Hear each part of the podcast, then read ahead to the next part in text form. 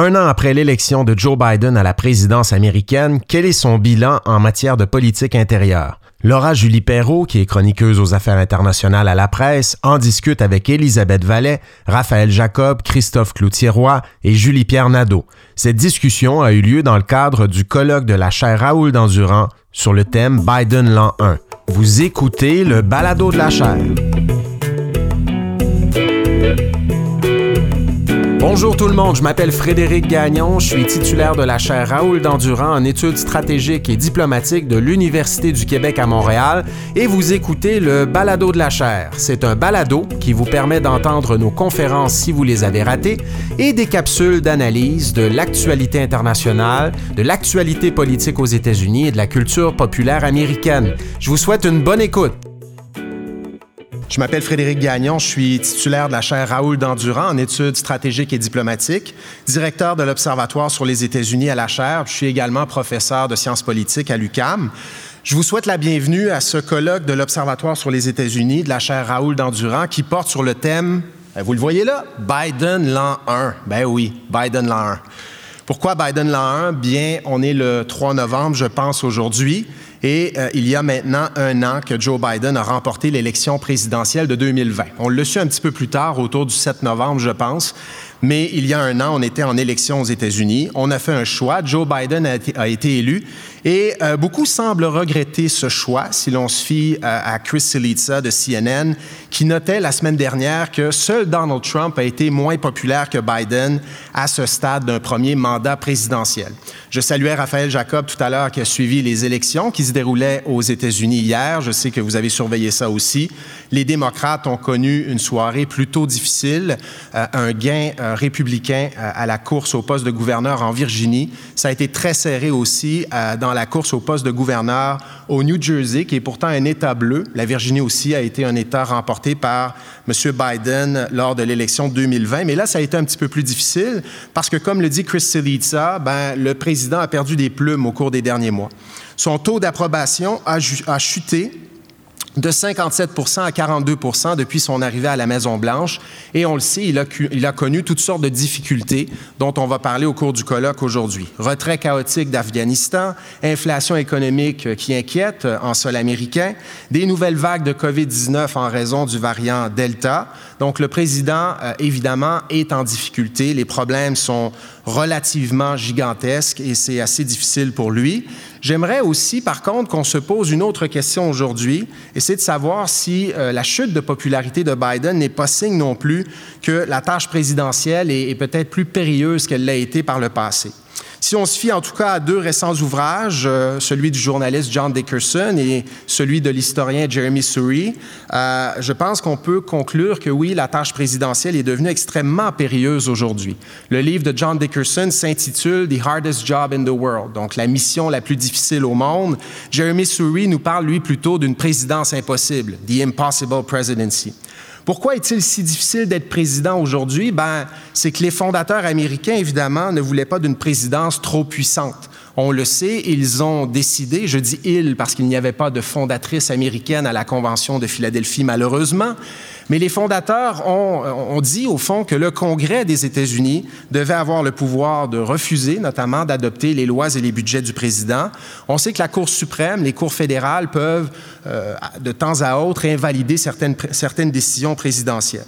Donc, plus de deux siècles plus tard, on est toujours dans ce système et Biden est dans ce système, sauf que la société américaine a évolué et c'est une société aujourd'hui où l'on promet d'élire des super-héros finalement à chaque scrutin présidentielle. Et lors de l'élection d'il y a un an, Biden a essayé de nous promettre qu'il est un super-héros à sa manière. Il nous a expliqué comment il enrayerait l'une des pires pandémies mondiales de l'histoire, la plus grave crise économique depuis les années 30, des tensions raciales sans précédent depuis les années 60, des changements climatiques de plus en plus inquiétants, la montée inévitable de la Chine, le retrait des troupes d'Afghanistan. Donc aussi bien lui demander comment on vide un océan à la cuillère.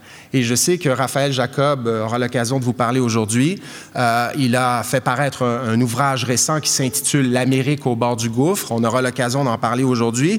Mais c'est un ouvrage qui, comme d'autres, souligne bien que Biden arrive à la Maison-Blanche dans un contexte euh, extrêmement périlleux.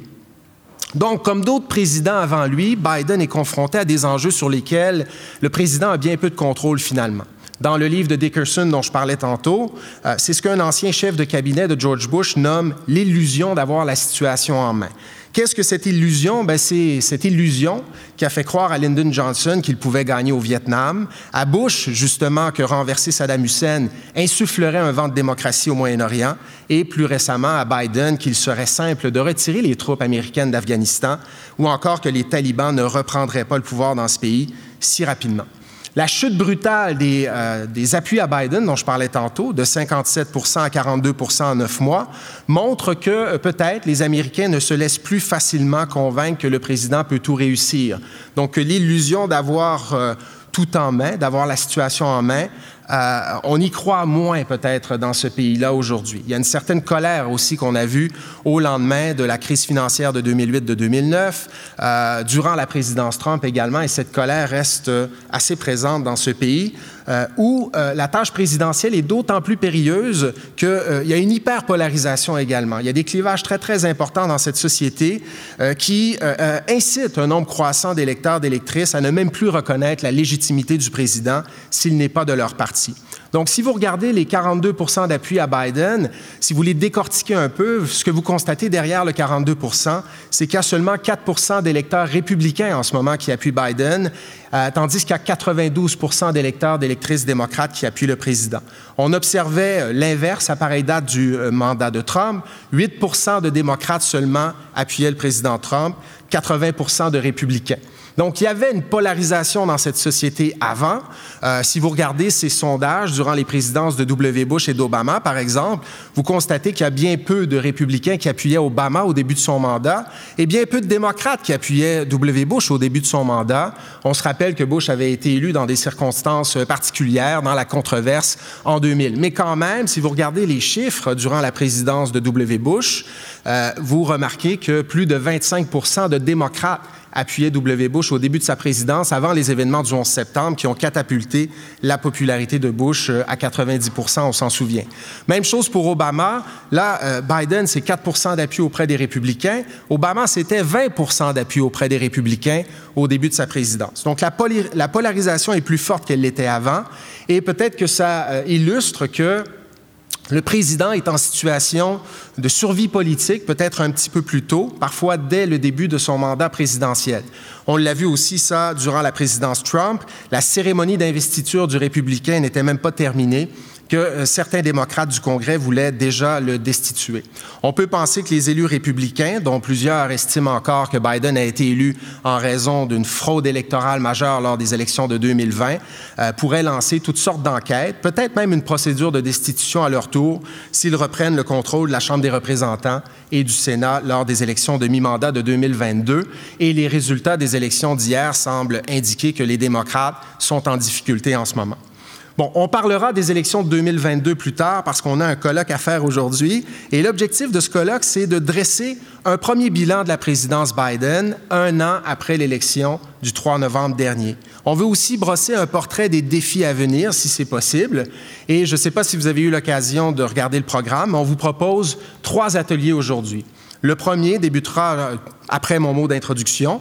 Il s'intitule Build Back Better. On fait référence à un slogan de Biden, mais il y a un point d'interrogation à la fin du slogan parce qu'on se demande euh, quel est le bilan jusqu'ici et quels seront les défis de Biden en politique intérieure, si je peux m'exprimer ainsi, au cours des prochaines années. Euh, cet atelier sera animé par Laura Julie Perrault, que je vous présente dans un instant, et vous aurez l'occasion d'entendre également Elisabeth Vallet, Raphaël Jacob et Christophe Cloutieroy, et, un et de trop, et Julie-Pierre Nadeau également. On va vous les présenter dans un instant. Et sans plus tarder, je vous présente Laura Julie Perrault qui animera le premier atelier de la journée. Elle est chroniqueuse aux affaires internationales à la presse et cofondatrice du Fonds québécois en journalisme international. Elle a remporté un prix du concours canadien de journalisme et le prix Amnesty International pour la presse écrite. En 2013-14, elle a aussi été boursière de la Fondation Nieman pour le journalisme à l'Université Harvard. Elle enseigne le journalisme international à l'Université de Montréal et elle co-anime un balado que j'aime beaucoup euh, qui s'appelle Sans escale. Je vous invite à l'écouter, un balado fort intéressant où on décortique euh, euh, l'actualité internationale. C'est un balado produit par le Cérium de l'Université de Montréal avec lequel on collabore souvent. Donc, euh, merci beaucoup, Laura Julie, de te joindre à nous. Et je t'inviterai et j'inviterai les panélistes du premier atelier à euh, monter sur scène. Je vous souhaite une bonne journée. Merci beaucoup. Bonjour. D'abord, Frédéric, merci beaucoup pour la présentation. Euh, très contente d'être ici aujourd'hui en présentiel. Ça fait longtemps que ça ne nous est pas arrivé. Et bonjour aux quatre panélistes aussi. Euh, donc, Frédéric a dit déjà beaucoup de choses, euh, a déjà bien brossé le portrait de ce qui s'est passé dans la dernière année. Euh, on va parler dans ce premier panel de politique intérieure, ce qui se passe aux États-Unis, même si on peut toujours dire que même la politique étrangère est de la politique intérieure, souvent aux États-Unis comme partout ailleurs. Mais là, on va vraiment regarder ce qui s'est passé entre les quatre frontières américaines. Quand les Américains ont voté il y a un an, euh, le candidat Biden promettait de reconstruire le pays ébranlé par la pandémie en s'appuyant sur trois socles la compétence, la connaissance et la stabilité. Donc, il voulait se présenter un peu comme l'antithèse de la présidence qui venait de terminer. Il a promis de remettre l'économie sur pied, de rendre les États-Unis plus verts, de mettre fin aux politiques migratoires inhumaines de son prédécesseur et de réunifier le pays. Un gros mandat, en gros. Mais un an plus tard, est-ce qu'on peut dire qu'il s'en sort bien? Frédéric vient juste de présenter euh, les derniers euh, sondages qui ne sont pas très favorables, ainsi que les élections d'hier soir, qui n'ont pas vraiment été comme les démocrates l'espéraient. Alors, on a une belle heure et demie pour parler de tout ça, et j'ai un super beau panel à vous présenter. Donc, euh, ils vont aller. on, a, on, a, choisi l'ordre pour que les thèmes s'embriquent bien les uns dans les autres, mais chacun donc aura dix minutes pour vous présenter un des pans de ce qui s'est passé dans la dernière année. Et ensuite, euh, j'aurai quelques minutes pour poser quelques questions. Alors d'abord, je vous présente Christophe Cloutier-Roy. Euh, il est titulaire d'une maîtrise en histoire de l'Université Laval et doctorant en sciences politiques à l'UCAM. Il est aussi chercheur à l'Observatoire sur les États-Unis de la chaire Raoul Dandurand. Il est co-auteur de l'effet 11 septembre, 15 ans après, paru aux éditions Septentrion. Bonjour Christophe. Julie-Pierre Nadeau, à sa droite, a une maîtrise du London School of Economics et est candidate au doctorat en sciences politiques à l'UCAM. Depuis 2017, elle est aussi chercheure en résidence à l'Observatoire sur les États-Unis de la chaire Raoul Dandurand. Bonjour, Julie-Pierre. Elisabeth Vallet est titulaire d'un doctorat de l'Université Pierre Mendès en France. Je ne vais pas parler de son postdoc qu'elle a fait à Duke. Moi, je suis une diplômée de l'Université de Caroline du Nord. C'est l'équivalent, en fait, de la concurrence entre les Canadiens et les Nordiques à une certaine époque ou entre les Canadiens et Boston maintenant. Donc, ça vous donne un peu une idée. Mais j'aime beaucoup Elisabeth quand même. Je, lui pardonne cette tare. Euh, elle est directrice de l'Observatoire de géopolitique et chercheur en résidence à l'Observatoire sur les États-Unis. Elle est aussi professeure associée au département de géographie de l'UCAM et professeure en études internationales au Collège militaire royal de Saint-Jean. D'ailleurs, on salue ses étudiants. Elle est l'auteur de plusieurs ouvrages, dont La course à la Maison-Blanche, comprend les élections américaines, qui m'a été très utile pendant que je couvrais les élections américaines en 2016. Raphaël Jacob est détenteur d'un doctorat de l'Université Temple, donc je lui en veux pas du tout, et est chercheur à l'Observatoire sur les États-Unis de la chaire Raoul Dandurand. On le voit beaucoup, ben, comme Elisabeth, hein, à la télé, à la radio, un peu partout. Il est aussi l'auteur d'ouvrages sur la politique américaine, dont Révolution Trump et le tout nouveau 2020, l'Amérique au bord du gouffre. Alors, pour commencer les débats, j'inviterai Christophe à s'adresser à vous. Euh, merci. On, m'entend bien? OK. Juste préciser d'entrée de jeu que, ma notice biographique sur le site de la chaire doit être mise à jour. J'ai bel et bien complété mon doctorat maintenant. Donc, euh, non, non, non, c'est pas pour ça. Là. C'est juste que vu que c'est enregistré, je voulais, je voulais, je voulais, que, ce soit, que ce soit connu. Euh, Donc, merci beaucoup pour la présentation. Puis bon, je pense que tout le monde va se sentir le besoin de le dire euh, aujourd'hui, mais on est vraiment tous contents d'être en présentiel aujourd'hui. Euh, je vais commencer en fait ce panel-là en faisant un peu un survol de la situation qui se présentait à Joe Biden au moment où il, a été assermenté 46e président des États-Unis, donc à midi le 20 janvier 2021.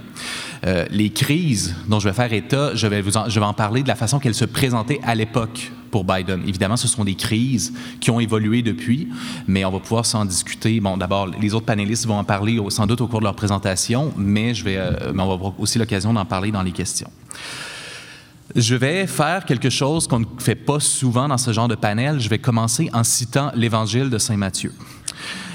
Donc, au chapitre 26, verset 39, on nous raconte comment Jésus, sur le mont des Oliviers, euh, au moment d'être, juste avant d'être livré aux Romains, est pris de doute et est un peu euh, pris de court, finalement, par l'ampleur de la tâche qui l'attend. Et donc, cela va comme suit. Puis, ayant fait quelques pas en avant, Jésus se jeta sur sa face et pria ainsi. Mon Père, s'il est possible, que cette coupe s'éloigne de moi. Toutefois, non pas ce que je veux, mais ce que tu veux. Pourquoi je cite comme ça l'Évangile, c'est que honnêtement, euh, depuis le début, en voyant l'ampleur de la tâche qu'attendait le président Biden, qui, comme on le sait, est un fervent catholique, je ne pouvais pas m'empêcher de croire que Biden avait en tête les doutes de Jésus au moment d'accomplir la tâche de sauver l'humanité. L'ampleur de la tâche de Biden n'est peut-être pas aussi grande, mais sans doute, on aurait pu penser que le 19 janvier, il devait se poser des questions à savoir, mais qu'est-ce que je fais là, bon Dieu? Euh, Et même dans son discours inaugural, il y avait cette phrase qui m'avait beaucoup marqué où il avait dit We have much to do in this winter of peril. Et je crois que cette double idée d'avoir d'une tâche euh, pharaonique à accomplir et d'un péril grandissant pour la nation américaine euh, fait une assez bonne synthèse finalement de la situation dans laquelle Biden arrivait à la Maison Blanche. Mais maintenant, on peut se poser la question est-ce que Biden a bénéficié du pire contexte pour un nouveau président à arriver dans l'histoire des États-Unis? La question est complexe, étant donné l'ampleur de l'histoire américaine et le, grand, la grande variété en ce qui a trait au nombre de crises qui ont frappé cette nation. Mais certainement, on peut commencer par décrire quel était ce contexte. Et comme plusieurs, euh, le 20 janvier, j'avais tendance à parler d'une triple crise qui, euh, qui, qui, était alors, euh, qui, que vivaient alors les Américains, une triple crise dont les éléments étaient eux-mêmes interreliés. Donc cette triple crise, elle était à la fois économique, sanitaire, évidemment, et une troisième crise qu'on pourrait qualifier de crise démocratique. Donc si on prend ces crises une après l'autre, en parlant de la crise économique, il est certain que l'économie américaine, en 2020, donc au cours de l'année électorale, a subi des, cours, des, soubresauts majeurs à cause de l'épisode de la COVID-19. Et ça, c'est important de le souligner parce que la crise économique qu'ont vécu les Américains n'était pas une crise structurelle, comme on peut l'être, par exemple, les grandes paniques de 1873 ou 1893, la Grande Dépression des années 30 ou plus récemment la crise de la grande, récession, qui était celle qui a accueilli Barack Obama lorsqu'il est arrivé au pouvoir. En fait, et si on était un peu euh, cynique ou calculateur, on pourrait dire que Biden a bénéficié de cette crise électorale. Euh, c'était une crise qui était donc euh, marquée dans le temps. Donc, c'était ce, 14 de taux de chômage était appelé à, se résorber très rapidement avec la fin des mesures sanitaires. Le fait aussi que Biden a pu tout comme Reagan en 1980 et comme Bill Clinton en 1992, a pu profiter d'un contexte économique morose pour battre un président qui, était un, président en poste sollicitant un deuxième mandat. D'autant plus que l'une des supposées invincibilités de Donald Trump à l'époque reposait sur une croissance économique record depuis le début de sa présidence. Donc cet argument, cet argument de la stabilité et de la vitalité économique des États-Unis était un peu réduit en pièces par, par cet élément. De plus, Biden n'héritait pas d'un pays exsangue, n'héritait pas, pas d'un pays économiquement à terre, comme par exemple Franklin Roosevelt en 1933. Au contraire, les Américains ont pu bénéficier d'un relativement généreux euh, filet, filet, filet social pendant la crise économique, généreux évidemment dans un contexte américain. Et donc, on peut dire que peut-être cette crise économique, finalement, n'était pas nécessairement un enjeu majeur avec lequel avait composé Biden. Et de fait, la croissance économique s'est poursuivie tout au long de l'année 2021. Et certes, aujourd'hui, on peut voir poindre d'autres problèmes économiques, des problèmes qu'on n'avait pas nécessairement anticipés, comme par exemple l'inflation ou les problèmes en ce qui a trait aussi aux chaînes d'approvisionnement aux États-Unis. Mais certainement, on peut dire que le 20 janvier 2021, le contexte économique, quoique préoccupant, n'était peut-être pas la plus grande crise à laquelle était confronté Biden. Deuxième élément, la crise sanitaire. Et là, ce qui est intéressant avec cette crise sanitaire, c'est qu'il n'y a pas vraiment de précédent dans l'histoire d'un président américain qui arrive en poste en héritant comme ça de la gestion d'une pandémie d'une ampleur de la COVID. En fait, si on retourne dans l'histoire, on peut penser, bon, lorsqu'on pense aux grandes pandémies de l'histoire, par exemple la crise de la grippe espagnole de 1919, l'administration de Woodrow Wilson à l'époque en était à sa septième année à la présidence. Euh, plus récemment, la crise de la H1N1, par exemple, Obama venait d'arriver au pouvoir et bon, c'était vraiment pas, certainement pas de l'ampleur de la, de, la COVID. Euh, on peut penser aussi à des crises comme par exemple le SIDA, mais le SIDA, on sait comment c'était comment c'était traité dans les années 80, c'était vu comme un problème qui touchait surtout euh, la communauté homosexuelle. Donc c'était pas nécessaire. Il y avait une ampleur, il y avait un discours politique autour de cette crise qui refusait qu'on la reconnaisse pour la, pour la gravité qu'elle avait, qu'avait cette crise. Ajoutons à ça des cas comme la polio ou le choléra dans le 19e siècle et au 20e siècle, qui étaient plus un bruit de fond finalement qu'une crise aiguë comme la COVID pouvait l'être en 2021. Mais là encore, Biden bénéficiait en quelque sorte d'un contexte favorable parce qu'il avait fait campagne contre un président qui avait très mal géré en fait cette crise, qui avait sacrifié finalement la gestion de la pandémie pour sauver l'économie et qui finalement n'avait obtenu ni l'un ni l'autre. Et par ailleurs, il arrivait au pouvoir alors que l'opération Warp Speed, qui avait été lancée par l'administration Trump, avait euh, donné ses fruits et qu'on s'apprêtait à procéder à une grande vaccination des Américains. Et donc, le contexte de la COVID aurait dû, en principe, se trouver être rapidement réglé. Mais c'est là qu'on arrive avec la troisième crise que devait gérer Biden. Et là, vraiment, on entre dans un territoire beaucoup plus complexe et qui explique en grande partie pourquoi on peut parler d'une présidence qui s'inscrit dans un contexte très difficile dans le cas de Biden. Et là, je parle bien entendu de la crise démocratique aux États-Unis. Et cette crise, elle se manifeste de deux façons. La première façon, c'est le contexte de polarisation exacerbée. Et euh, bon, il y a beaucoup de chercheurs ici que je connais qui travaillent beaucoup sur cette polarisation, donc on le sait que la polarisation n'arrive pas avec Biden. C'est un phénomène qui existe aux États-Unis depuis la fin des années 60 et qui est en croissance depuis. Mais cette polarisation, elle n'est certainement pas uniquement politique. C'est pas uniquement une opposition entre, entre démocrates et républicains au Congrès. C'est une polarisation qui de plus en plus englobe tous les aspects de la vie quotidienne des Américains. On l'a vu avec un climat de violence exacerbé au cours de l'élection, par exemple, euh, notamment donc avec les, groupes les plus extrêmes à gauche et à droite. On l'a vu avec évidemment, euh, et là, ça c'est vraiment une nouveauté, l'incorporation de nouvelles sphères de réalité en fait entre démocrates et républicains. Et là, c'est là que je fais le lien avec la COVID, le fait que la vaccination est devenue un enjeu politique et que le fait de se faire vacciner pouvait pour certains être républicains être reconnu comme un désaveu envers l'ancien président Trump. Donc ça déjà c'est un premier aspect, mais j'irai avec le deuxième aspect de cette crise qui est la remise en question du système politique américain. Et certes, Biden n'est pas le premier président arrivé en fonction après une élection controversée. Richard Nixon, en 1968, a remporté une élection alors que les États-Unis étaient divisés et, pour reprendre l'expression consacrée, à feu et à sang. Dans un contexte plus récent, rappelons-nous que le président George W. Bush est arrivé au pouvoir en 2001 en ayant obtenu moins de votes que son adversaire et surtout grâce à une décision favorable de la Cour suprême très controversée. Donald Trump a dû se défendre pendant tout son premier mandat d'une ingérence russe dans l'élection américaine qui aurait contribué à sa victoire. Donc, Biden n'est pas le premier président dont la légitimité est remise en cause. Cependant, il est tout à fait incroyable que, alors qu'au moment de son assermentation, les deux tiers des républicains considéraient qu'il avait été élu de manière illégitime, ce chiffre demeure pratiquement inchangé aujourd'hui. Et c'est d'autant plus incroyable qu'il n'y a pas vraiment il n'y a pas vraiment de causes qui peuvent nous laisser à penser que l'élection aurait eu une quelconque fraude que ce soit. Euh, euh, enquête après enquête ont démontré finalement qu'il n'y a pas eu de fraude dans cette élection et l'ampleur même de ce qui a été requis pour, truquer une élection qui a été, il faut le rappeler, quand même remportée par 7 millions de voix au suffrage populaire par Joe Biden, euh, l'ampleur de ce qui aurait été requis rend tout simplement impossible en fait une fraude de, de grande échelle qui aurait pu permettre la victoire de Biden. Donc, je vais conclure là-dessus. Biden arrive au, pouvoir dans un contexte très, très difficile, c'est vrai, mais c'est un... Euh, les crises, en fait, aux États-Unis, euh, permettent de tremper le caractère d'un président et d'asseoir sa légitimité. Franklin Roosevelt est peut-être l'un des présidents les plus importants du 20e siècle et il l'a fait en ayant à combattre à la fois la montée du fascisme et une crise, euh, une crise économique d'une ampleur sans précédent aux États-Unis. Son successeur, Harry Truman, est arrivé au pouvoir euh, à la fin de la Seconde Guerre mondiale et a complètement redéfini les contours de la politique étrangère américaine pour faire face à la menace, incarnée désormais par le bloc de l'Est.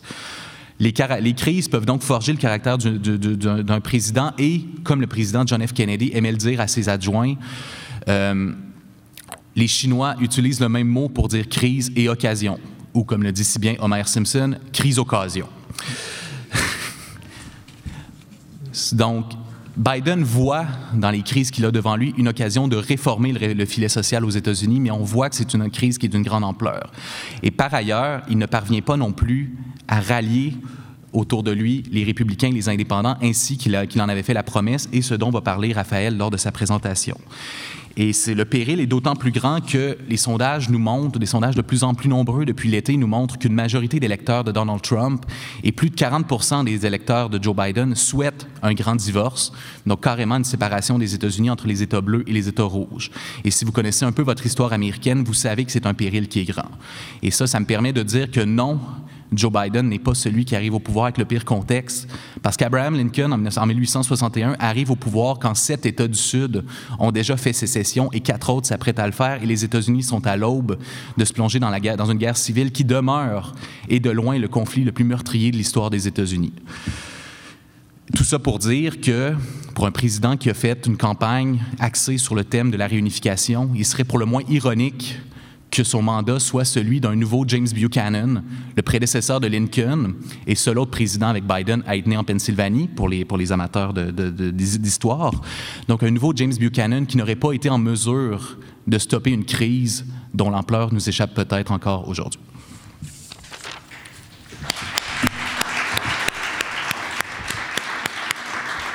Merci beaucoup, docteur Christophe. Euh, on aime bien, hein? on a commencé par la Bible, on a fini par les Simpsons, c'est quand même pas pire.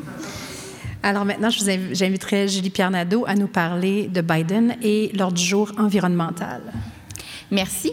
Euh, malheureusement, je n'ai pas préparé de verset pour euh, commencer mon propos. Euh, par contre, je vais reprendre la balle au bon parce que Christophe a parlé de trois crises. Je vais vous parler de la quatrième crise qui, malheureusement, est encore aujourd'hui laissée de côté. C'est souvent la crise un peu latente, c'est-à-dire les changements climatiques. Et euh, si on se rappelle, parce que je suis retournée voir la plateforme de Joe Biden, qui est encore en ligne, hein, si ça vous intéresse de retourner voir euh, ce dont il parlait l'an dernier, Joe Biden a vraiment voulu, comme Christophe le disait, saisir l'opportunité des crises et baser sa relance économique, faire organiser la sortie de crise de la pandémie en s'accent sur l'adaptation et la lutte au changement climatique. Donc, si on retourne dans sa plateforme, il promettait 100% d'énergie verte, donc d'électricité issue de sources renouvelables d'ici 2050. Il parlait de justice climatique, ce qui est quand même une notion euh, nouvelle aux États-Unis. Euh, parlait de protéger 30% du territoire d'ici 2030 et euh, voulait redevenir un leader sur la scène internationale. Euh, je vais laisser ce dernier volet là, à mes collègues du deuxième panel, mais pour le reste, je vous propose de revenir en fait sur où on en est sur ces promesses au niveau euh, environnementale et climatique. Donc, si on parle au niveau des cibles, on voit que euh, Joe Biden a gardé cet objectif de carboneutralité d'ici 2050. Il s'est rajouté une cible de réduction euh, des gaz à effet de serre, donc vise une réduction de 50 par rapport au niveau de 2005 et ce d'ici 2030. Donc, ça va arriver très rapidement. Euh, pour vous donner une idée, en ce moment, on est à 20 de réduction par rapport à 2005 aux États-Unis. Donc, il y a une part du travail qui est fait, mais il reste encore beaucoup de choses à faire. Euh, et on veut aussi que le secteur de l'énergie soit carboneutre d'ici 2035. Donc, il y a un facteur de transition énergétique qui est très important et auquel je reviendrai à la fin de ma présentation pour réussir euh, ces objectifs qui sont, ma foi, ambitieux, là, quand on regarde euh, la catastrophe que la présidence Trump a été pour l'environnement, il y avait beaucoup de chemin à faire euh, avec l'arrivée de Biden et il s'est entouré d'une équipe là, pour arriver à, à, à mettre à, bien son, son agenda, son programme. Et c'est une nouveauté en soi parce qu'on voit qu'avec l'administration Biden, la préoccupation de la lutte au changement climatique est intégrée à tout l'appareil de la fonction publique.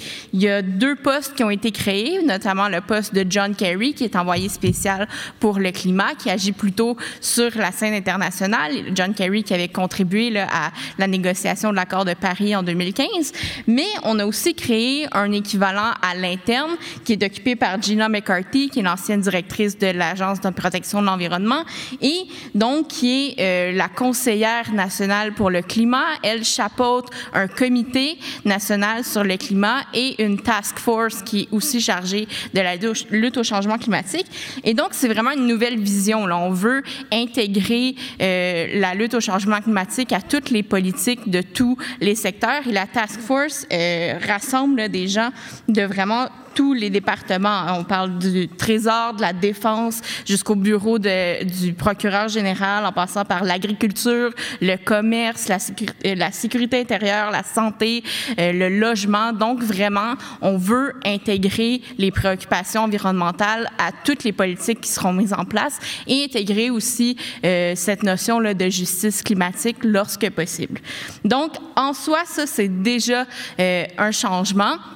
Il reste à voir maintenant si, euh, d'une part, ces changements institutionnels-là seront durables dans le temps, est-ce qu'ils seront renversés par le prochain président ou la prochaine présidente, mais aussi est-ce que les changements institutionnels vont être suffisants, parce qu'on va y revenir, mais le blocage au niveau législatif, lui, euh, est, encore euh, bien réel.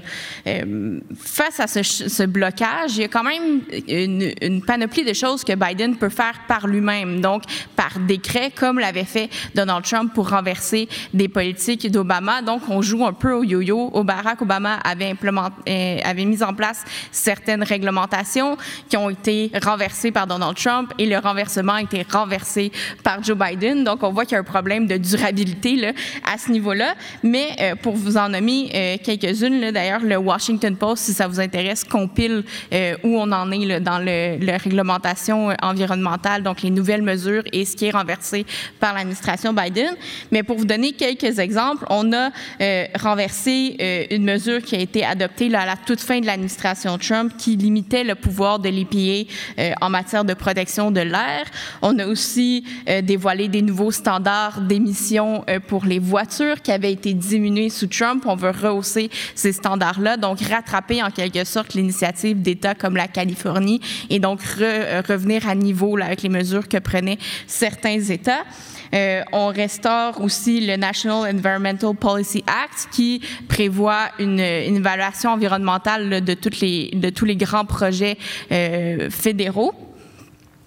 Et euh, on a mis sur pause l'exploitation pétrolière. Là, ça, c'est une décision quand même importante qui était attendue par plusieurs environnementalistes. Donc, on a mis un frein à l'exploitation pétrolière sur les terres fédérales, plus particulièrement en Alaska. Euh, donc, euh, la National Wildlife Reserve, qui est euh, un des plus grands territoires protégés aux États-Unis. Donald Trump avait permis l'exploitation pétrolière sur ce territoire-là. Joe Biden a renversé la décision. Euh, ça pourrait être contesté, mais pour pour l'instant, ça reste quand même une, une décision encourageante. Et euh, donc, il y a quand même une, certaine gamme d'actions que le président peut faire tout seul et on sent que Biden a quand même l'ambition, l'intention de continuer dans cette voie-là, même s'il sait très bien que euh, certaines décisions pourraient être renversées par euh, un éventuel successeur. Ça, c'était ma note positive. c'était le, premier, euh, les fleurs, si on veut dire.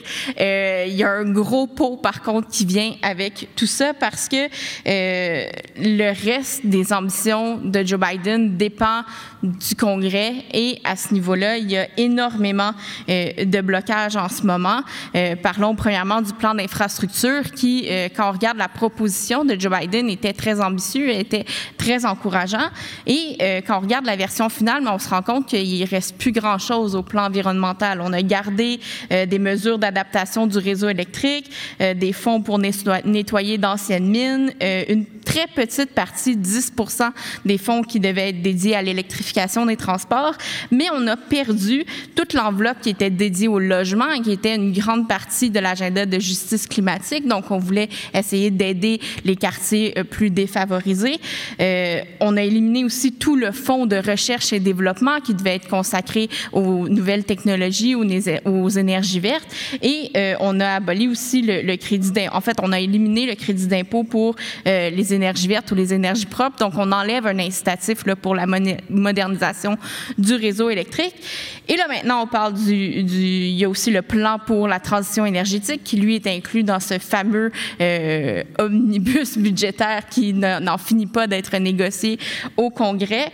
Euh, Joe Biden avait parlé au début de sa présidence de vouloir mettre fin aux subventions euh, au secteur pétrolier et accélérer la transition énergétique.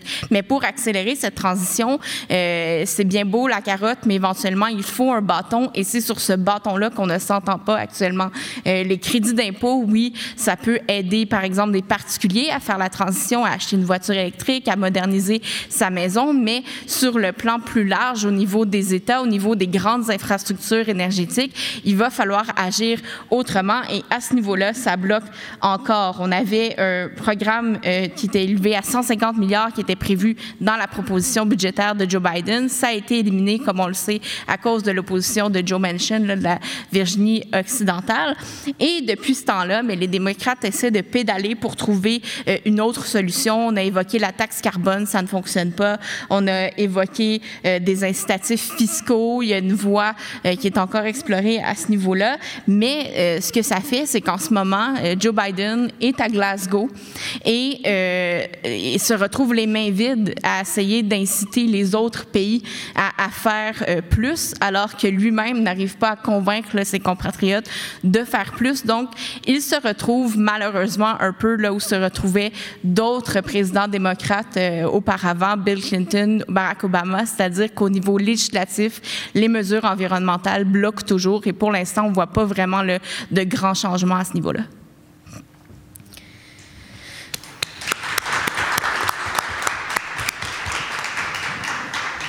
Merci beaucoup, Julie-Pierre. Donc, c'est le faites ce que je dis, pas ce que je fais. C'est exactement ça. Et ensuite, Elisabeth va nous parler euh, des politiques migratoires sous Biden. On, réglera cette question sur un cours de basketball. C'est la vieille hostilité entre Duke et UNC. Euh, euh, ça prend des images pour parler de la frontière, parce que la question de la frontière et la question migratoire, c'est avant tout euh, une question, d'image. Et évidemment, lorsque euh, le, tandem Biden-Harris a été élu, il, y avait, une teinte particulière qui était amenée avec ça. Il y avait tout un discours lié au changement.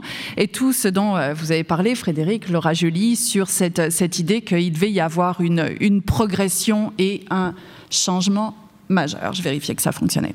Euh, effectivement, un changement de style, c'est avant tout un changement cosmétique que l'on voit apparaître euh, avec, euh, avec l'élection de, de Biden.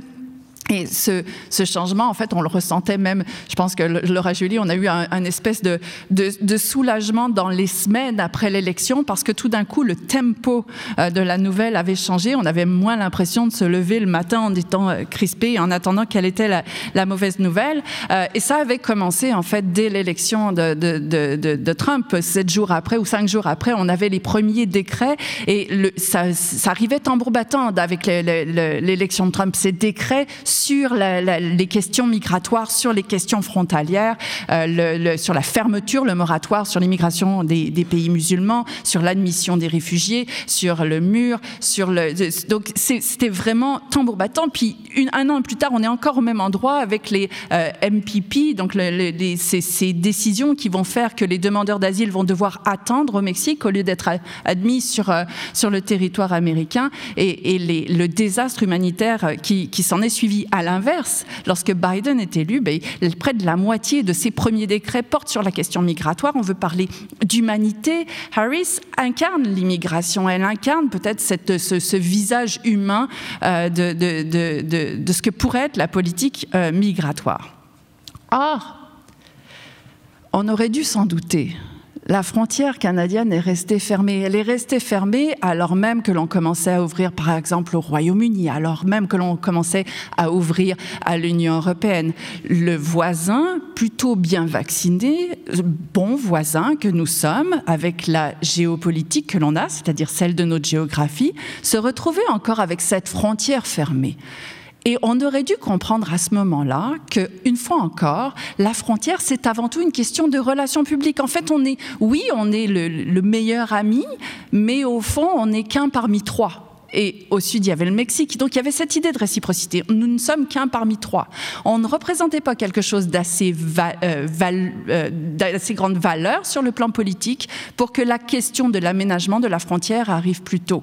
C'était un indicateur que la frontière, même pour Biden, c'est avant tout quelque chose d'éminemment politique et de particulièrement polarisé. les États-Unis sont pris dans cette espèce de dialectique que vous voyez derrière moi, avec d'un côté l'assimilation de la sécurité frontalière et de la question migratoire. On parle de guerre frontalière, il y a des télé-réalités là-dessus. Et de l'autre côté, ce rêve que l'Amérique est autre chose.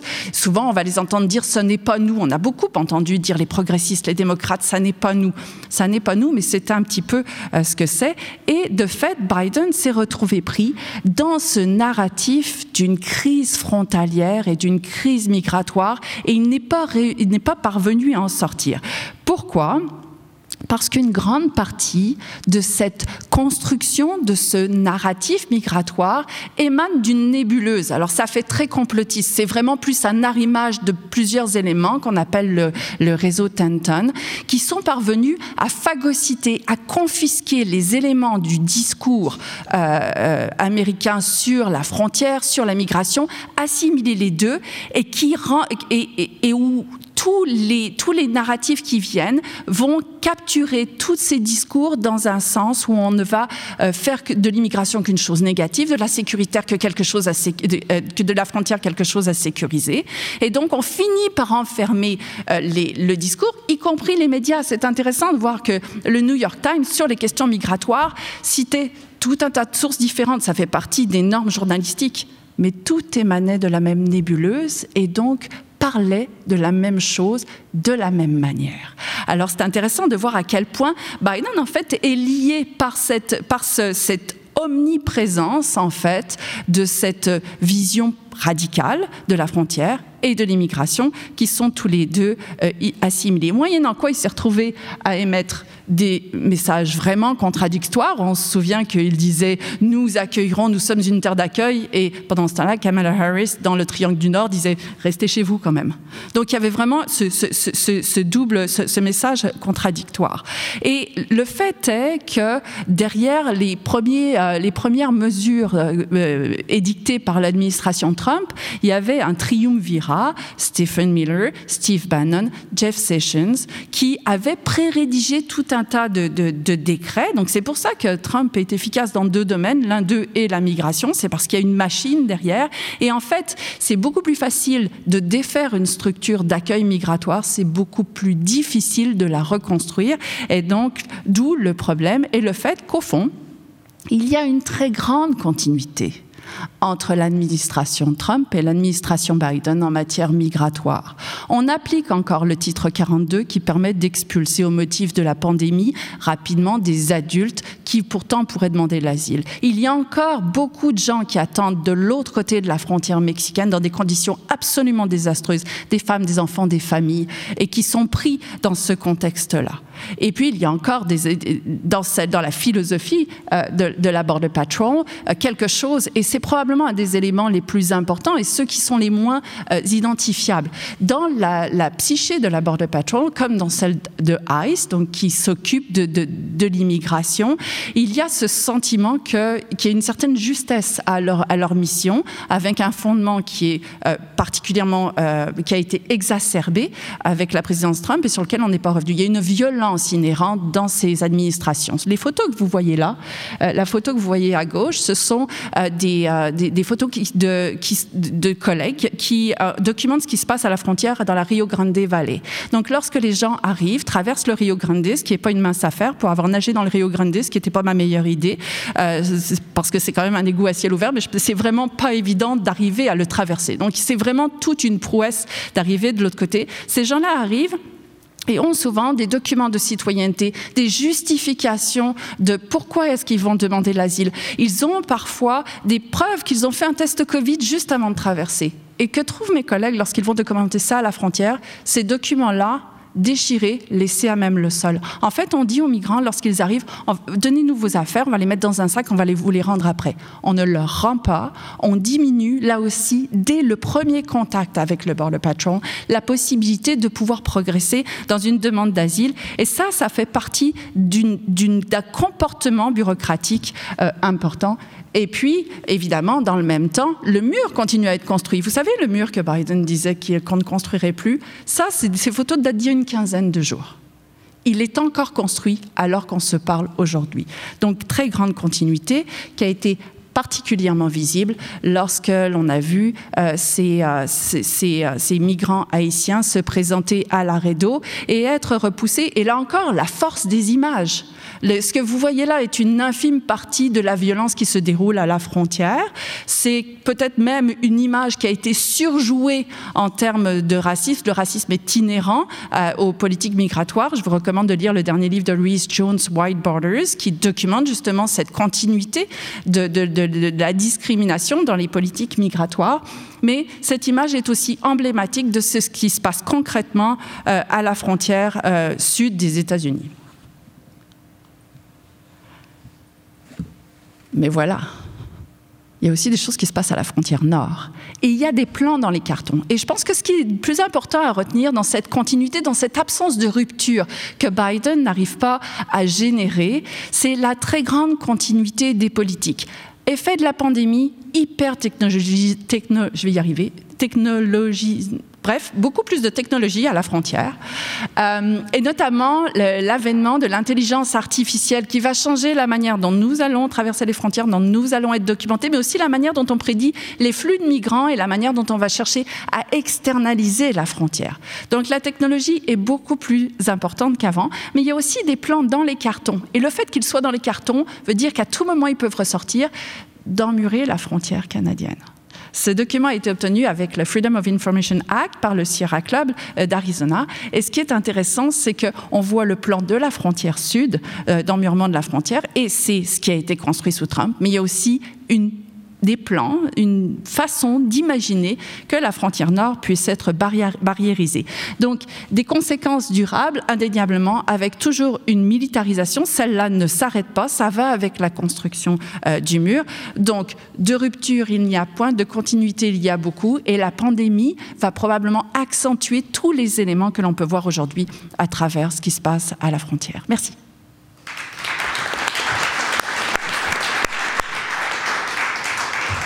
Je suis épatée par le respect des temps. Je, suis renversée. Hein, vous êtes très, très bien euh, euh, voilà, mais merci. Donc, en gros, ce que j'ai compris, c'est bonnet bleu, rouge bonnet. pas. euh, maintenant, Raphaël va nous parler des désirs d'unification de Joe Biden.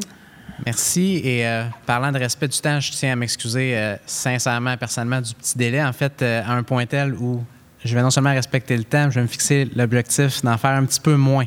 Euh, les gens vont dire que probablement que c'est une barre qui est assez basse, mais je vais essayer de parler un petit peu moins que d'habitude. Donc, euh, une chose d'abord et avant tout, je pense qu'il faut se, remémorer. Euh, Christophe, tout de suite après avoir cité l'Évangile tantôt, parlait du discours d'investiture de Joe Biden en janvier dernier.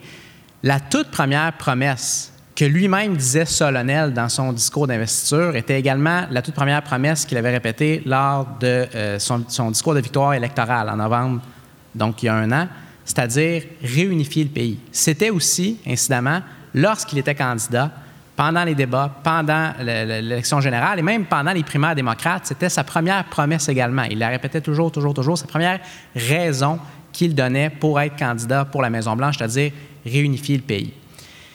On regarde un an plus tard, quand Christophe euh, évoque James Buchanan, 1861, guerre civile. Je pense que ça va de soi que les choses ne vont pas nécessairement particulièrement bien sur ce front-là. En fait, la semaine dernière, euh, Frédéric, dans son mot d'introduction, euh, tantôt parlait des, sondages sur l'approbation du président qui, est relativement faible. Il y, a, une donnée qui, personnellement, m'est vraiment sautée aux yeux dans un sondage national de NBC qui a été donc publié la semaine dernière. On, demandait aux Américains sur différents fronts comment ils évaluaient le président. Au-delà du taux d'approbation très général, on, questionnait sur, par exemple, est-ce que euh, le président est un leader fort, est-ce qu'il est compétent, est-ce qu'il est ci, est-ce qu'il est ça? Vous savez, c'était quoi le résultat qui était le plus faible? La question de la réunification du pays. Il était à 27% 27% Donc, dans une ère d'extrême polarisation où, oui, c'est très difficile d'aller chercher les appuis du, parti adverse, mais en même temps, on a un plancher qui est relativement élevé parce que notre parti, normalement, est en bloc derrière nous. Avoir 27% d'Américains qui disent que ça va bien à ce niveau-là, ça veut dire qu'essentiellement, ce sont les, républicains, ce sont les électeurs indépendants, donc ceux qui ne sont pas affiliés à un des deux partis majeurs, et ce sont aussi beaucoup de démocrates qui reconnaissent ce qui est, je pense, assez évident, c'est-à-dire le pays est encore profondément fracturé. Maintenant, parce qu'évidemment, c'est souvent une question de, jeu de blâme. À quel point est-ce que c'est la faute du président? À quel point est-ce qu'il peut faire, est-ce qu'il aurait pu faire des choix différents? Je pense que d'abord et avant tout, il y, a, eu à composer, il y a encore à composer à, comment je pourrais dire, à des forces structurelles qui sont un petit peu au-delà de lui et qui sont extrêmement graves d'un point de vue démocratique. Donc, le simple fait qu'on ait effectivement encore à ce jour, c'était vrai il y, a, il y a un an, c'est vrai encore 12 mois plus tard, c'est l'écrasante majorité des électeurs du parti adverse, électeurs républicains, plus de 70% qui jugent que le président est en fonction parce qu'il a volé l'élection. Et son taux d'approbation lorsqu'il est entré en fonction était de l'ordre d'à peu près 50-55% c'est loin d'être extraordinaire quand on regarde ça euh, historiquement. John F. Kennedy est arrivé au pouvoir avec un taux d'approbation de plus de 80% Même Barack Obama, euh, qui a eu, euh, disons, des, épisodes plus controversés dans sa présidence, est arrivé avec un taux d'approbation de plus de 65 Ça ne fait pas si longtemps que ça.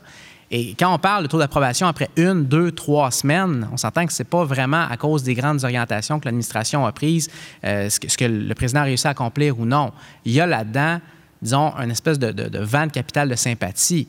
Joe Biden n'a jamais pu vraiment composer avec ça, n'a jamais pu compter là-dessus en bonne partie parce que l'écrasante majorité du parti adverse acceptait tout simplement pas qu'il soit le président alors qu'il était parfaitement légitime dans les faits. Donc, il y a ça, je pense, comme force structurelle extrêmement euh, euh, forte qui le, limite. Et il y a également, l'environnement médiatique qui a changé, probablement pour le pire, d'un point de vue de réunification euh, nationale depuis les dernières années. Puis là, on n'a pas besoin de, remonter à l'ère Kennedy. Même en, comparant au, début de l'ère Obama, à la fin des années 2000, les médias américains, particulièrement les, chaînes câblées, sont devenues encore plus tribales. Là, c'est rendu que c'est carrément difficile très souvent, lorsque vous regardez CNN, vous regardez Fox, d'avoir des points de vue qui ne sont pas le point de vue dominant de la, station.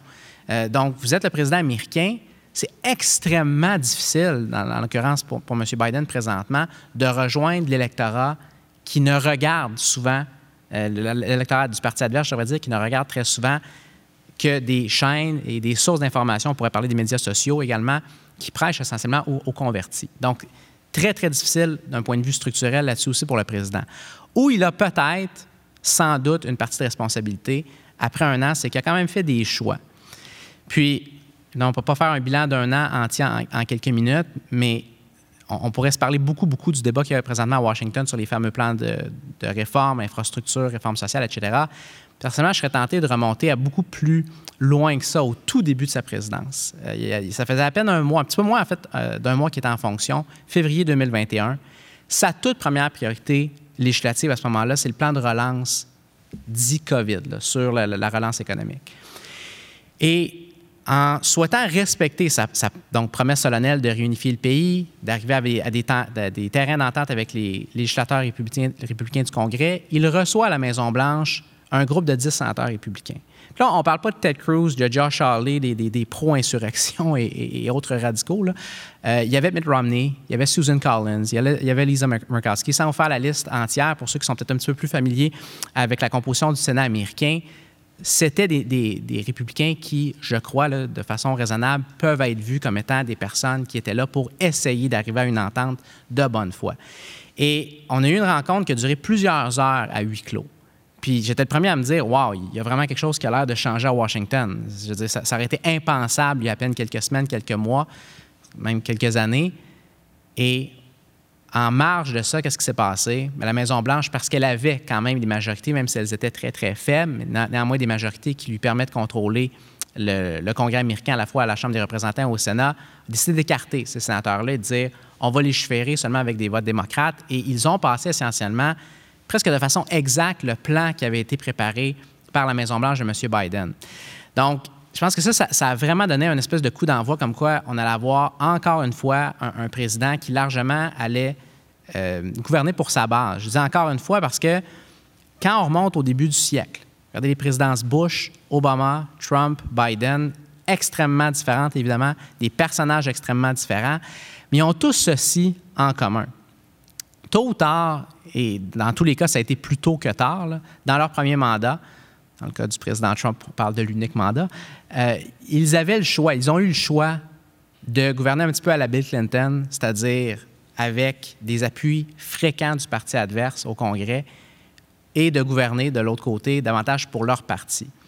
Et ils ont tous, que ce soit Bush, que ce soit Obama, que ce soit Trump, ils ont tous éventuellement fait le choix de gouverner d'abord et avant tout pour leur base.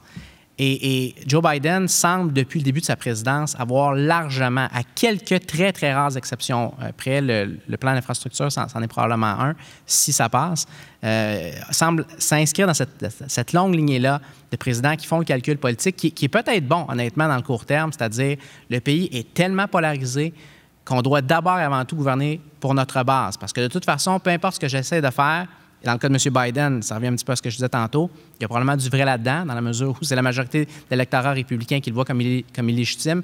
Peu importe quelle perche je tends au, parti adverse, ça ne donnera rien de toute façon. Ils ne m'appuieront pas davantage, peu importe ce que je fais comme négociation, comme tractation, euh, etc. Donc, d'abord et avant tout, il faut que je m'assure que ma base, la, base du Parti démocrate, soit avec moi. Ça donne un petit peu les, les résultats que ça donne, puis je conclurai sur ceci. Il y a la question de la réunification du pays, donc de façon très, très générale. Mais il y a, peut-être aussi le bien-être du Parti démocrate. Puis il y avait des élections hier, pour ceux qui, ont, suivi euh, peut-être d'un petit peu plus près, dans, plus que deux États. Il y, a, le New Jersey et la Virginie qui retiennent l'attention beaucoup, mais il y a plusieurs autres États qui avaient d'autres courses et il y a un son de cloche qui est presque universel à la grandeur du pays après un an, c'est-à-dire que les électeurs indépendants, donc ceux qui ne sont pas affiliés à un des deux partis majeurs, qui avait donné une marge de victoire à M. Biden de plus de 10 points il y a un an, qui avait été absolument intégraux à sa victoire, semble basculer dans le camp républicain présentement. Donc, il y a peut-être un, signe d'alarme pour, pour le parti du président, même si, encore une fois, je me mets à sa place. C'est probablement difficile d'arriver à, à, des choix stratégiques différents de ceux qu'il a fait, en bonne partie. Mais il y a quand même un signe d'alarme pour son parti, je pense, là-dessus. Et pour la, démocratie américaine, pour ceux qui espéraient à l'arrivée de, M. Biden, euh, disons, des, thèmes plus réunificateurs et euh, un climat peut-être plus paisible. Je pense qu'on n'est pas entièrement là, mais je dirais quand même ceci en, terminant. Euh, on a quand même un président qui, depuis quoi maintenant, dix mois à peu près, n'insulte pas personne. Ça a l'air de rien, mais pour ce qui est de juste faire descendre la température dans la pièce, ça, ça a quand même été fait. Puis on ne le mentionne pas parce qu'on le prend presque pour acquis. Puis très rapidement, sous Trump, on s'est habitué à un climat qui était juste complètement anormal. Mais je pense que c'est quand même important de mentionner qu'au niveau de, la forme, on est revenu vers quelque chose de peut-être plus normal, de peut-être plus normatif également. Donc, je tiens quand même à le, souligner.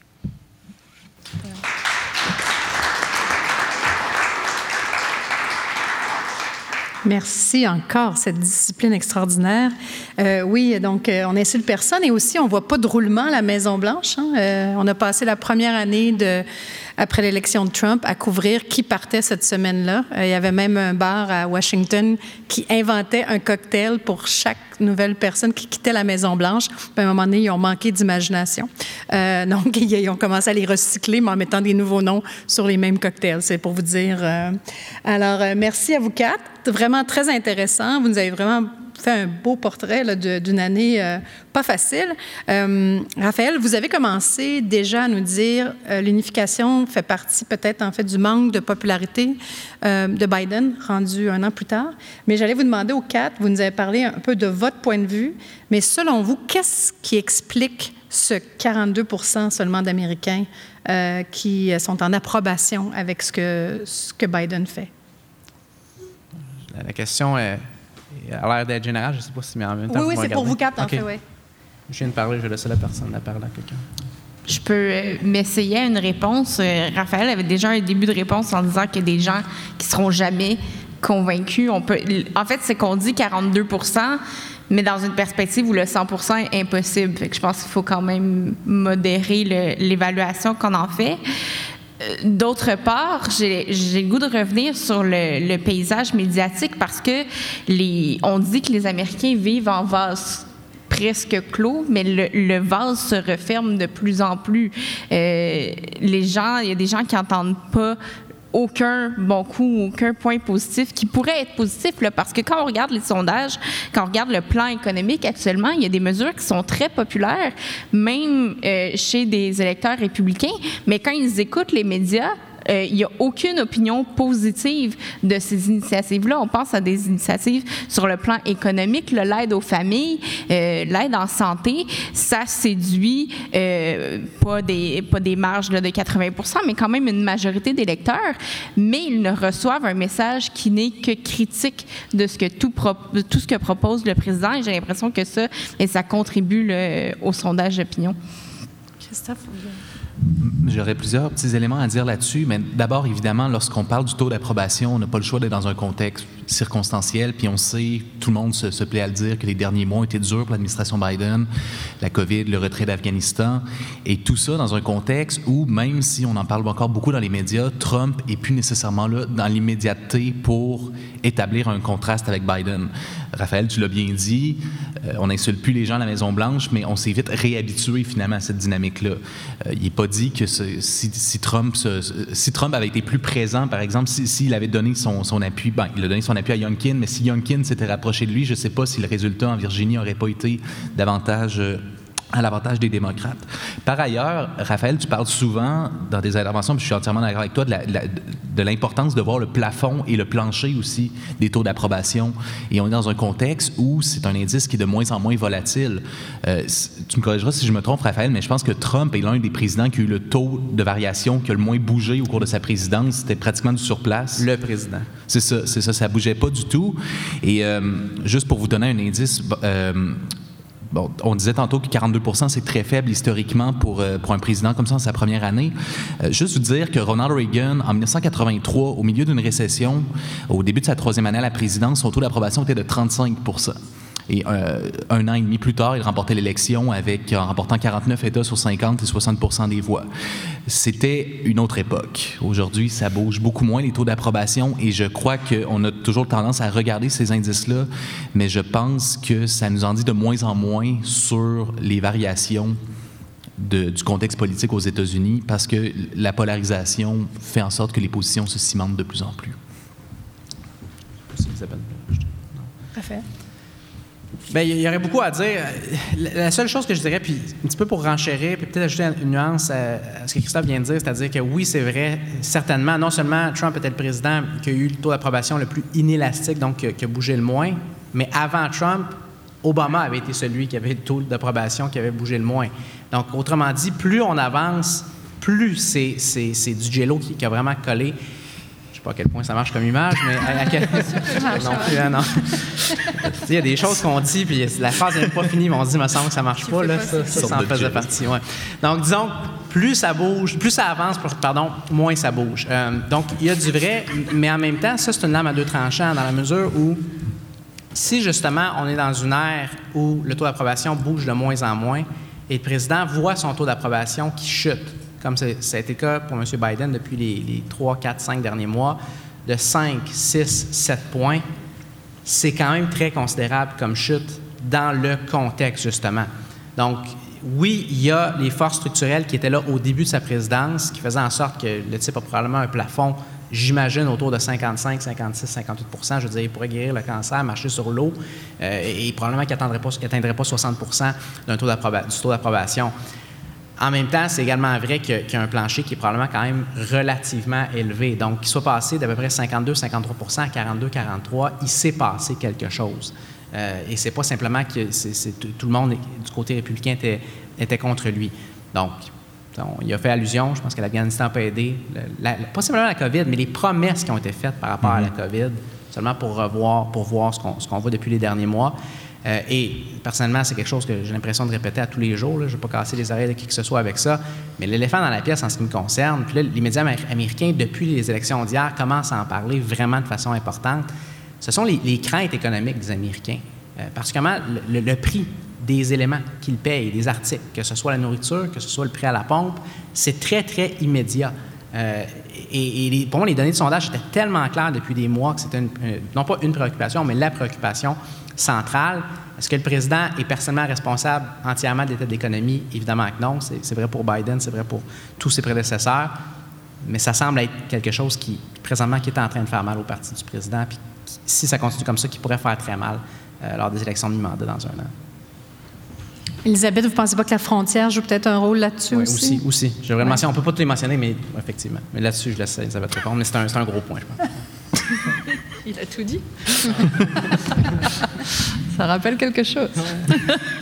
Euh, oui, la, frontière. Et puis, euh, la, frontière et, les événements internationaux qui accroissent la pression sur la frontière et à la fois le fait que la frontière encore et toujours est l'épouvantail le, qui est facile à brandir. C'est quelque chose. C'est pour ça que je voulais montrer des images. C'est parce que c'est probablement le marketing le plus politique le plus facile à faire pour appeler pour euh, séduire euh, ou, faire sonner les sirènes euh, du, du, populisme trumpiste. Et ce qu'on a vu en fait dans l'élection d'hier, c'est la permanence du trumpisme sans Trump. En fait, le trumpisme fonctionne beaucoup mieux sans Trump.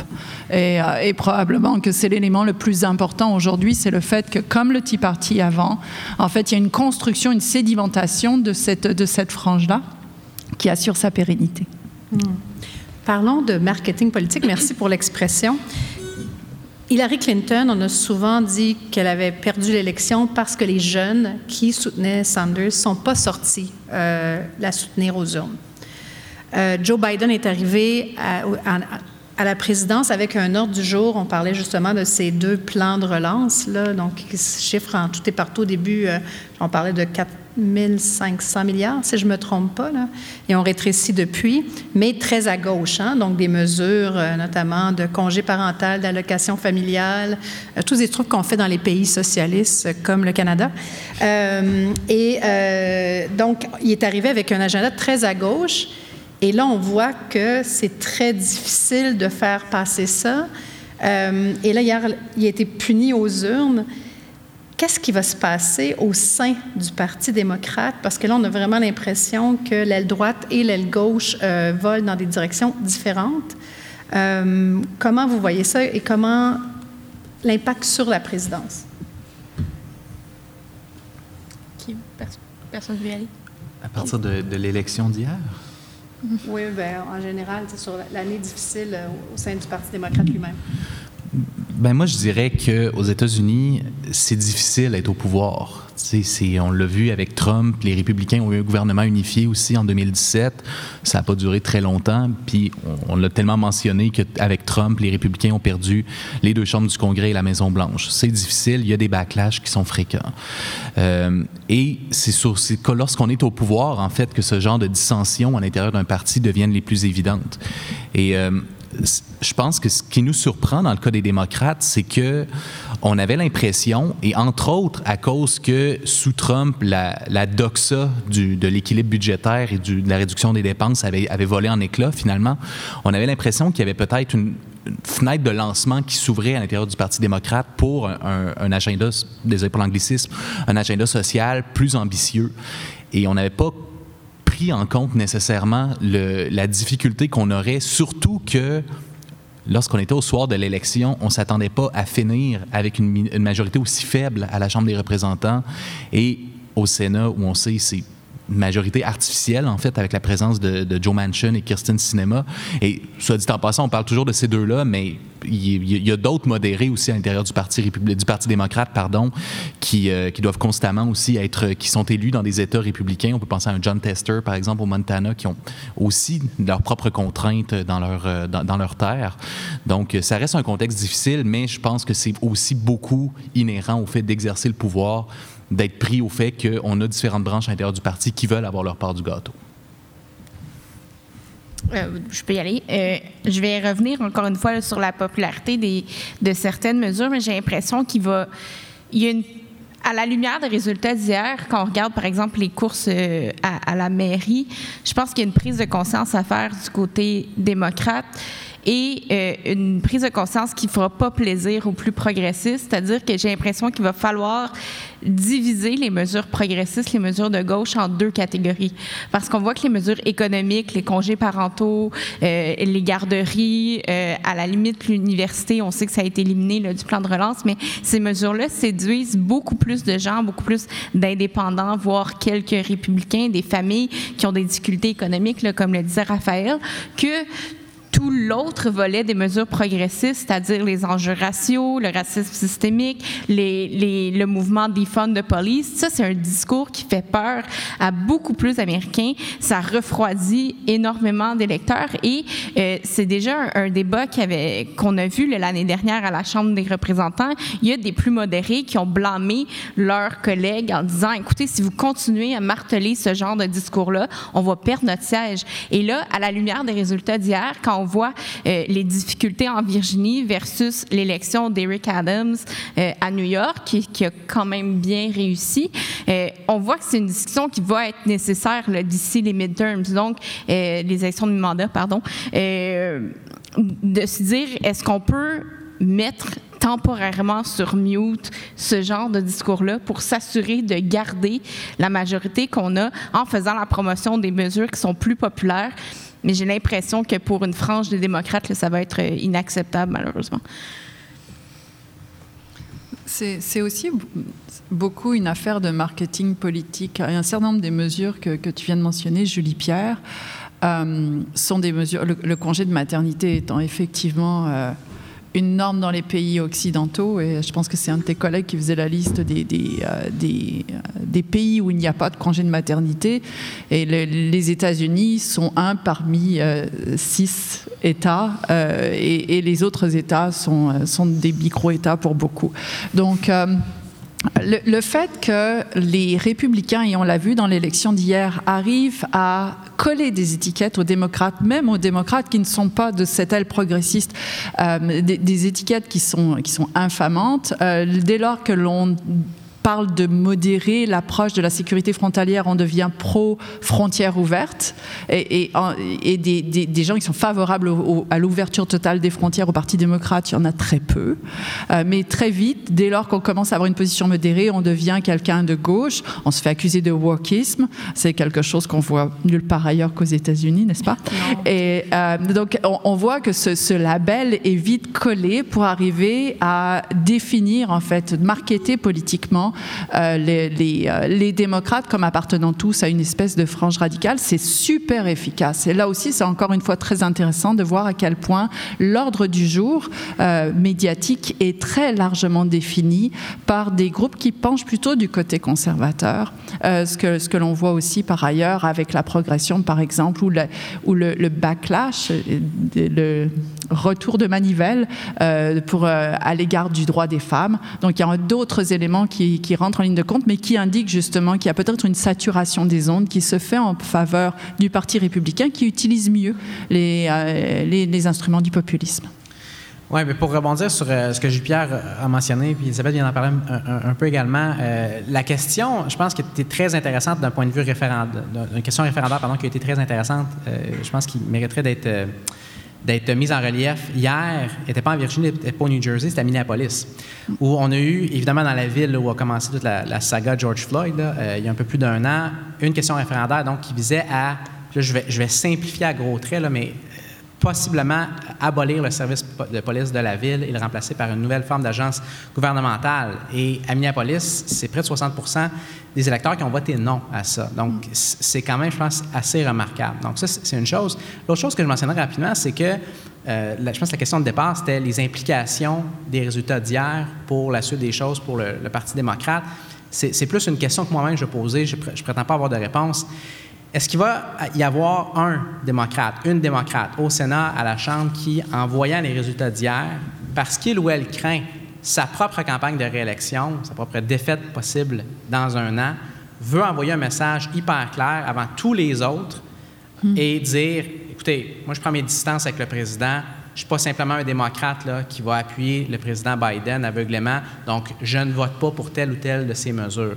Je ne sais pas que c'est ça qui va se produire, mais je pense que présentement, la Maison-Blanche devrait être particulièrement craintive de cette possibilité-là. Parce qu'avec les marges extrêmement maigres qu'ils ont dans les deux chambres, en fait, au Sénat, c'est même pas une marge, ils n'en ont pas de marge de 50-50, euh, si ça, ça se produit, ça peut assez rapidement s'écrouler. Donc, encore une fois, ce n'est pas une prédiction, c'est vraiment une question que j'ai euh, suite aux résultats d'hier. Euh, hier, j'étais en entrevue avec un militant plutôt de gauche qui a gagné un prix Nobel de la paix pour son implication dans le nucléaire. Et il me disait, je lui posais la question sur le fait que l'agenda de gauche est en train de tomber tranquillement pas vite. Et j'ai dit, pourtant, il s'agirait de regarder l'impact au Canada, des mesures notamment des garderies, tout ça, sur la, les femmes, la, participation des femmes au travail, pour voir qu'il y a là une des solutions à la pénurie de main-d'œuvre américaine. Euh, il y a beaucoup de choses qui se passent autour et euh, ce que le militant m'a répondu, il dit oui, mais l'exceptionnalisme américain est rendu tellement exacerbé qu'on n'est plus capable de regarder nulle part ailleurs euh, pour trouver des solutions. Est-ce que vous constatez la même chose ou est-ce que vous pensez qu'à un moment donné, les États-Unis vont commencer à s'ouvrir au reste du monde pour voir comment trouver des solutions à leurs propres problèmes? C'est presque cruel, tout le monde me, fixe comme si j'avais une, réponse particulière à ça.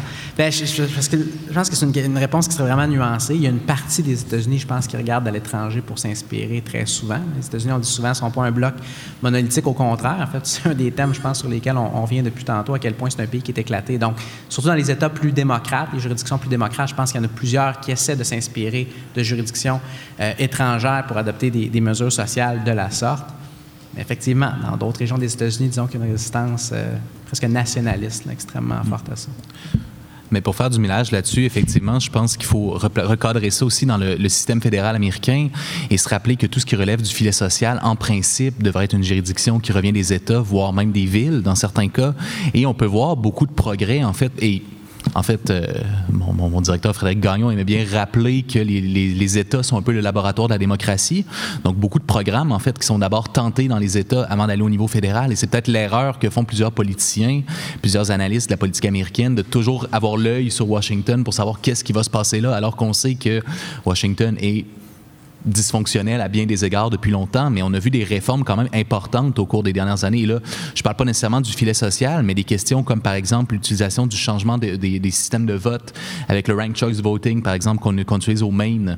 Ça, c'est une initiative qui est appelée à faire des petits aussi dans d'autres États. La légalisation de la marijuana des fins récréatives, qui était quelque chose de tout à fait impensable et qui c'est une question de temps, va finir par devenir une réalité au niveau fédéral, éventuellement à Washington.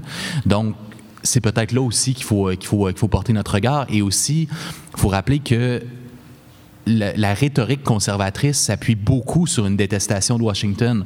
Donc, faire un programme social dans un État républicain, euh, à la limite, ce serait possible si ça, émane de la capitale de l'État, mais d'imposer comme ça un programme qui vient de Washington, c'est quand même pas mal plus difficile. Et ça, on l'a vu entre autres avec la question d'Obamacare, comment on était allergique à l'idée finalement que les, soins de santé, finalement l'accès aux soins de santé était rendu possible grâce à un programme qui, était, qui avait été mis en place par des démocrates et des bureaucrates de Washington. J'ai l'impression que le changement actuellement est avant ça, un changement qui viendrait de l'extérieur, qui s'inspirerait de l'extérieur, est particulièrement difficile euh, dans le contexte actuel parce qu'il y a déjà une crainte d'un trop grand changement aux États-Unis. Le climat politique à la base, une grande partie des Américains majoritairement chez les, républicains, craignent un trop grand changement à ce que c'est d'être américain. Donc, j'ai l'impression que d'aller piger des idées ailleurs, essayer de, pousser des idées en disant mais c'est inspiré d'un autre pays, euh, c'est pas la bonne façon, c'est pas le bon marketing politique. Et euh, j'en reviens à l'environnement. Quand on voit des gens qui euh, croient déjà que le mode de vie américain est menacé, essayer de leur imposer d'autres changements au niveau euh, au niveau de leurs habitudes de vie, mais ça vient d'autant plus difficile. Donc, j'ai l'impression que euh, culturellement, c'est difficile pour une grosse, une grande partie des citoyens américains de se dire qu'il y a peut-être quelque chose qui se fait de mieux ailleurs quand on veut à tout prix essayer de protéger son propre mode de vie. Alors, merci beaucoup à vous quatre. C'était vraiment super éclairant.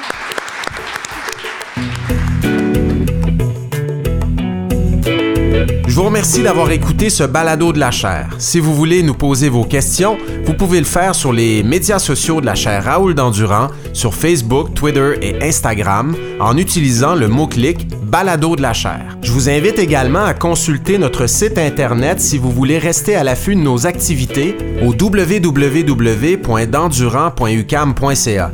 Et sur ce site Internet, vous pourrez aussi vous abonner à notre lettre d'info de la chaire. En terminant, si vous aimez le balado de la chaire, ben, n'hésitez pas à nous le dire sur votre plateforme d'écoute préférée. Comme d'habitude, un 5 étoiles est grandement apprécié.